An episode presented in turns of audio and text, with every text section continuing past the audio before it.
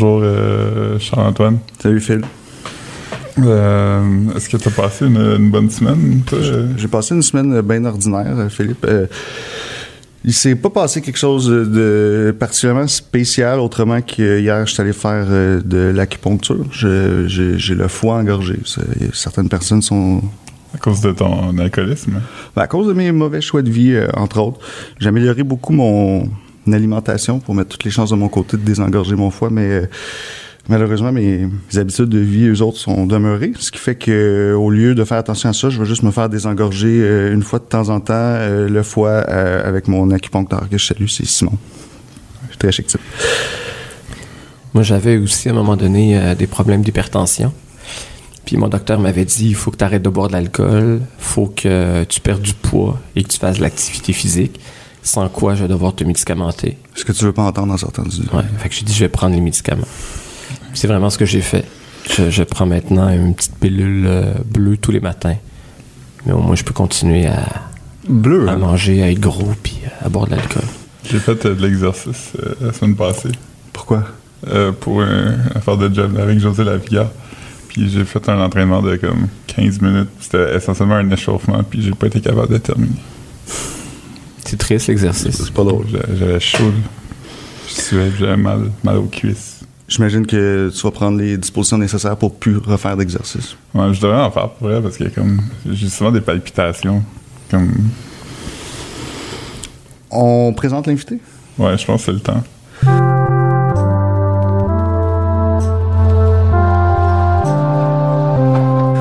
On est, euh, j'allais dire content, c'est pas vraiment ça, mais on- ça nous fait plaisir, mettons, euh, d'avoir parmi nous aujourd'hui Jean-Sébastien Girard.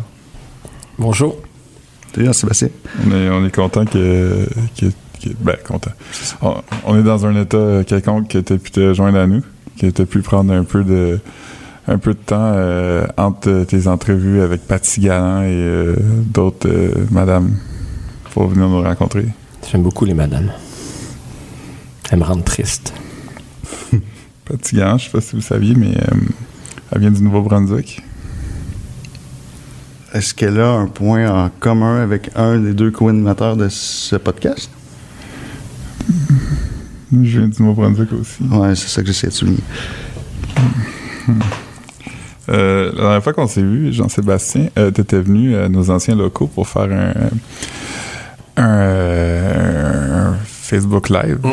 On t'avait donné comme consigne d'amener ton Olivier que tu venais de gagner euh, une semaine avant, puis tu l'as oublié dans ton auto. Je sais pas si tu t'en C'est vrai. C'était stationné trop loin, puis tu voulais pas aller chercher. Vous avez-vous réussi J'ai à une voiture parce que j'aime pas marcher. Fait que sûrement que ça me tentait pas d'aller la, la rechercher. À ce jour, j'ai jamais vu d'Olivier en vrai. Je pense qu'elle est encore dans le fond de ma voiture. On m'a on m'a dit, par veux dire, toi, tu m'as dit que tu avais des anecdotes à nous raconter? Ouais, mais une anecdote euh, très triste euh, de mon enfance. Euh, quand j'étais petit, je voulais être un enfant vedette. C'était vraiment mon rêve. Je voulais être comme Guillaume le Métivier,ge ou Vincent Bolduc ou Maï Paiement. Je voulais jouer dans un conte pour tous. Puis souvent, il y avait des émissions spéciales comme à Claire Lamarche, euh, les enfants vedettes, les enfants vedettes. Puis j'étais jamais là parce que j'étais pas un enfant vedette. Tu étais juste un, un enfant. J'étais juste un enfant. Hmm. Puis j'étais pas une vedette, puis c'était vraiment mon rêve. Puis euh, une fois, c'était un après-midi triste, j'étais sur euh, la galerie de, de ma maison, 3e avenue et Beaubien. Et euh, il est arrivé quelque chose qui ressemblait vraiment à un conte de fées. On voit ça juste dans des biographies de, de- de vedettes. Euh, Il y a un monsieur qui est venu me voir et qui me dit T'aimerais-tu jouer dans un film?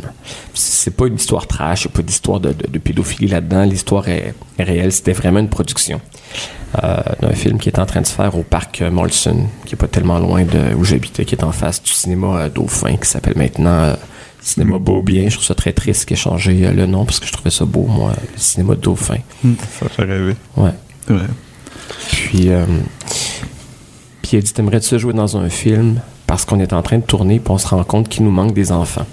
Fait que je pense que ça s'appelle du euh, casting sauvage. des- Ils prennent du monde dans la rue. Puis, puis je fais Mais voyons, j'ai toujours rêvé, moi, d'être un enfant vedette. Puis je me souviens de la joie. Je pense que c'est la dernière fois que j'ai j'ai éprouvé de la joie. C'était à ce moment-là. Je me Ah disais, ouais. je vais aller au parc, puis je vais devenir un enfant vedette. Là, je suis allé voir ma mère. J'ai dit, viens-t'en, il y a un monsieur sur le balcon. Puis le monsieur se présente. Puis, euh, acceptez-vous, venez avec votre enfant. On va aller rencontrer le réalisateur au parc Moulton. Et euh, ma mère, elle a accepté d'emblée. Donc, on, a fait la route à pied. Euh, J'avais pas d'auto encore à ce moment-là. Fait que j'étais obligé de tout le temps marcher. C'était vraiment triste. Puis, euh, on est arrivé au parc Molson. Puis, effectivement, il y avait euh, vraiment Un brouhaha. grosse équipe. Ouais, une grosse équipe. Puis, les caméras, puis ils tournaient. Puis, effectivement, il y avait besoin de. Mais il avait envoyé plusieurs personnes de l'équipe chercher des enfants partout. Puis, ils en ont ramené cinq. Mais le réalisateur avait besoin de quatre enfants. As-tu fait la cote? Non. Le réalisateur a rencontré tout le monde. Puis après, il a dit Je vais prendre les quatre enfants sauf Jean-Sébastien. Euh, Est-ce que tu te souviens c'était quoi le film? Non. Est-ce qu'il y avait un argument pour t'exclure? Euh, Peut-être parce que j'étais laid. Des fois, ça arrive. Puis c'est pas ça que le plus triste, c'est que j'avais une compensation. Pour vrai, ils m'ont Monétaire? remis monétaire. C'était 5 dollars cash. Comme dans Taxi payant. Ouais, exactement. 5 piastres. Et ma mère a signé un formulaire de décharge, je sais pas trop quoi, mais j'avais vraiment un 5 dollars. C'est dans les années 80, mais quand même, ça me semble euh, très peu comme dédommagement. Mais c'est bon quand même parce que j'ai vu euh, une histoire triste euh, aujourd'hui sur à l'émission Enquête qui parlait que dans la restauration, ça arrive beaucoup qu'on paye pas les employés qui sont en attente.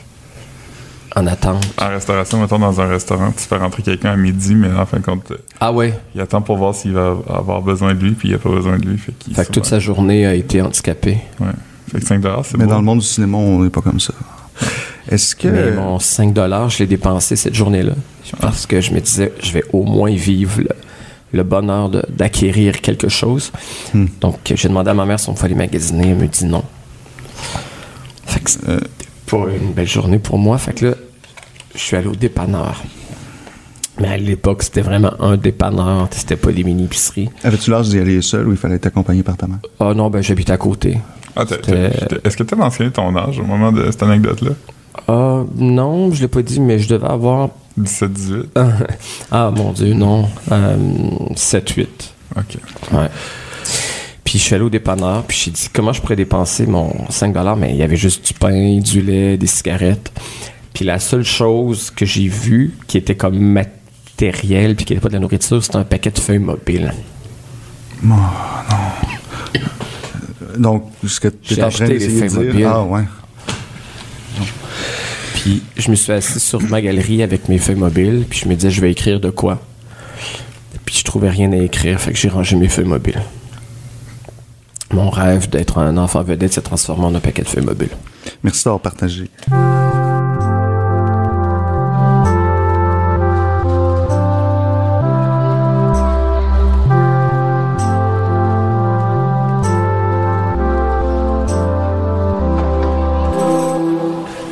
Euh, Philippe, t'es de quelle humeur en ce moment?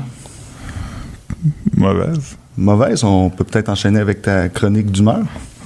Euh, euh, la semaine dernière, j'ai vu que Radio-Canada a annoncé que 151 000 euh, disques compacts de leur collection allaient être numérisés et détruits à jamais. Je sais pas si tu as vu ça dans les actualités. Ouais, ouais. Toi qui travailles là, est-ce que tu vas participer à la destruction des disques compacts? Ben, ça fait très longtemps que je suis pas allé à la discothèque. Avant ça, j'y allais quand j'étais plus jeune, puis je capotais. Il y a 10-15 ans. Puis, euh, euh, ça, me, ça me rend infiniment triste de penser à ça, tous ces disques compacts-là qu'on qu'on va plus jamais écouter. Ça me rappelle euh, quelque chose qui m'est arrivé. euh, quelque chose que j'ai eu le malheur de vivre en 2002 avec mon équipe d'impro du secondaire. Je me suis rendu à un tournoi d'impro à la polyvalente Mathieu Martin de Dieppe. Puis dans le temps, il n'y avait pas encore de iPod ou de MP3, ainsi de suite. Il y en Mhm. avait, mais c'était pour des gens riches. Euh, moi, j'avais évidemment un, un Discman. Un Avec- shockwave. Euh, le Panasonic, ouais, mais il était bleu le mien. Le C'était, un, un, shock- un Shockwave. Combien de Puis il fallait- secondes? Fallait pas que tu marches trop vite parce que ça Non, le Shockwave, tu pouvais, tu pouvais le brasser pendant 15 secondes. Ah, ok. Il y avait un petit skip de 15 secondes, donc c'était parfait. Il C'est comme les données. Ouais. C'est comme les, les spectacles de la mi-temps, là. Ils ont comme un petit peu d'avance pour À, cause, à cause de Janet Jackson. qu'il a montré. euh, Ah, comment oublier? Mais euh, ça pour dire que pour mon, mon, euh, mon lecteur de disques, j'avais un genre de gros porte-monnaie euh, en Canva. Vous connaissez ça? Puis tu peux le dézipper, puis dedans, tu peux mettre des disques compacts dans des genres Mhm. de manches. euh, je pense que c'était euh, 12 disques compacts. Puis j'avais j'avais un autre tournoi d'impro pour pouvoir écouter euh, des, des disques parce que euh, on dormait dans des classes. Euh, il y avait tassé le bureau puis on dormait sur des petits matelas bleus de gymnase. ouais, mince, mince, Ouais, mince. dans des sleeping bags. Puis j'étais avec tout euh, mon autre, les, les autres membres de mon équipe. On était, je pense, huit en tout. Puis euh, j'ai souvent de la misère à dormir le soir. Puis surtout quand c'est dans des situations, qui- En- Encore de nos jours? Ouais, ouais, ouais. Ça, c'est jamais réglé, mais j'ai. Je, dors quand même un 4 ou 5 heures par nuit, ce que je pense qui, est correct. Mais donc, je m'étais dit, ah, je vais amener de la musique, comme ça, je pourrais écouter de la musique, puis j'aurais pas besoin d'entendre comme les autres, comme respirer ou chuchoter, des choses comme ça. Donc, euh, quand, on, revenait euh, à Edmundston de Dieppe, euh, j'étais dans la mini fourgonnette qui transportait l'équipe, je me suis rendu compte que j'avais oublié mon, mon- mon porte-monnaie à disque.